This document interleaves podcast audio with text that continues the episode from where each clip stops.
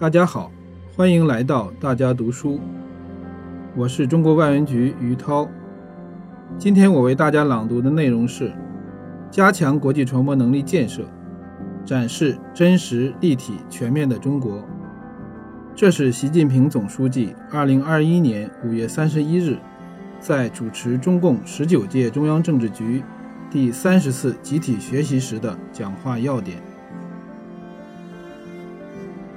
讲好中国故事，传播好中国声音，展示真实、立体、全面的中国，是加强我国国际传播能力建设的重要任务。要深刻认识新形势下。加强和改进国际传播工作的重要性和必要性，下大气力加强国际传播能力建设，形成同我国综合国力和国际地位相匹配的国际话语权，为我国改革发展稳定营造有利外部舆论环境，为推动构建人类命运共同体作出积极贡献。我们党历来高度重视对外传播工作。党的十八大以来，我们大力推动国际传播守正创新，理顺内宣外宣体制，打造具有国际影响力的媒体集群，积极推动中华文化走出去，有效开展国际舆论引导和舆论斗争，初步构建起多主体、立体式的大外宣格局。我国国际话语权和影响力显著提升。同时，也面临着新的形势和任务，必须加强顶层设计和研究布局，构建具有鲜明中国特色的战略传播体系，着力提高国际传播影响力、中华文化感召力、中国形象亲和力、中国话语说服力、国际舆论引导力。要加快构建中国话语和中国叙事体系，用中国理论阐释中国实践，用中国实践升华中国理论，打造融通中外的新概念、新范畴、新表述，更加充分、更加鲜明地展现中国故事及其背后的思想力量和精神力量。要加强对中国共产党的宣传阐释。帮助国外民众认识到，中国共产党真正为中国人民谋幸福而奋斗，了解中国共产党为什么能，马克思主义为什么行，中国特色社会主义为什么好。要围绕中国精神、中国价值、中国力量，从政治、经济、文化、社会、生态文明等多个视角进行深入研究。为开展国际传播工作提供学理支撑，要更好推动中华文化走出去，以文载道，以文传声，以文化人，向世界阐释推介更多具有中国特色、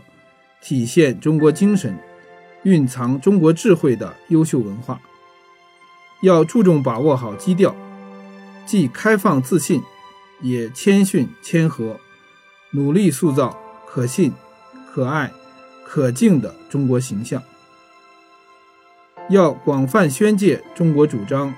中国智慧、中国方案。我国日益走进世界舞台中央，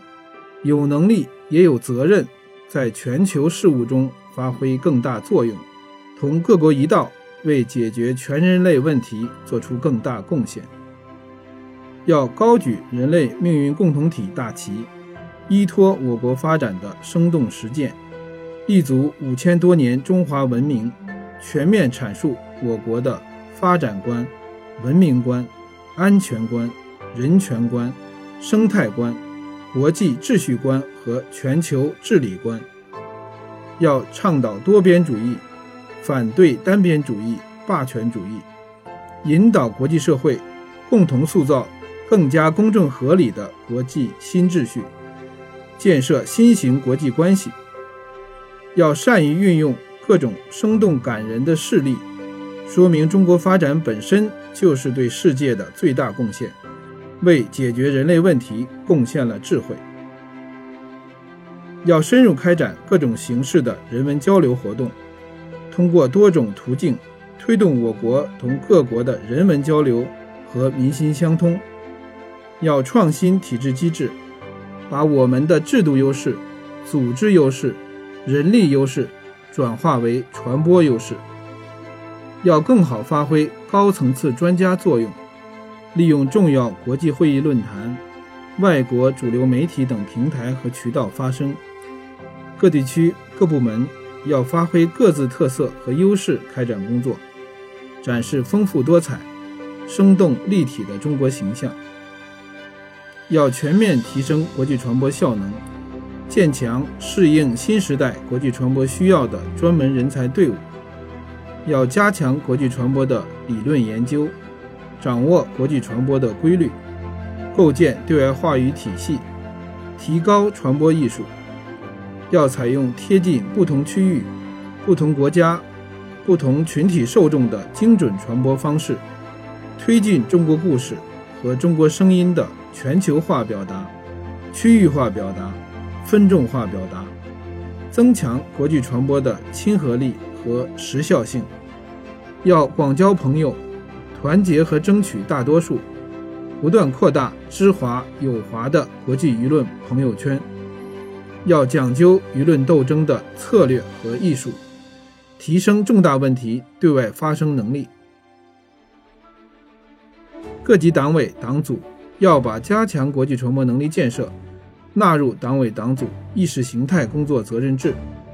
加强组织领导。加大财政投入，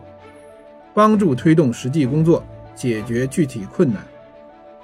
各级领导干部要主动做国际传播工作，主要负责同志既要亲自抓，也要亲自做。要加强对领导干部的国际传播知识培训，发挥各级党组织作用，形成自觉维护党和国家尊严形象的良好氛围。各级党校、行政学院要把国际传播能力培养作为重要内容，要加强高校学科建设和后备人才培养，提升国际传播理论研究水平。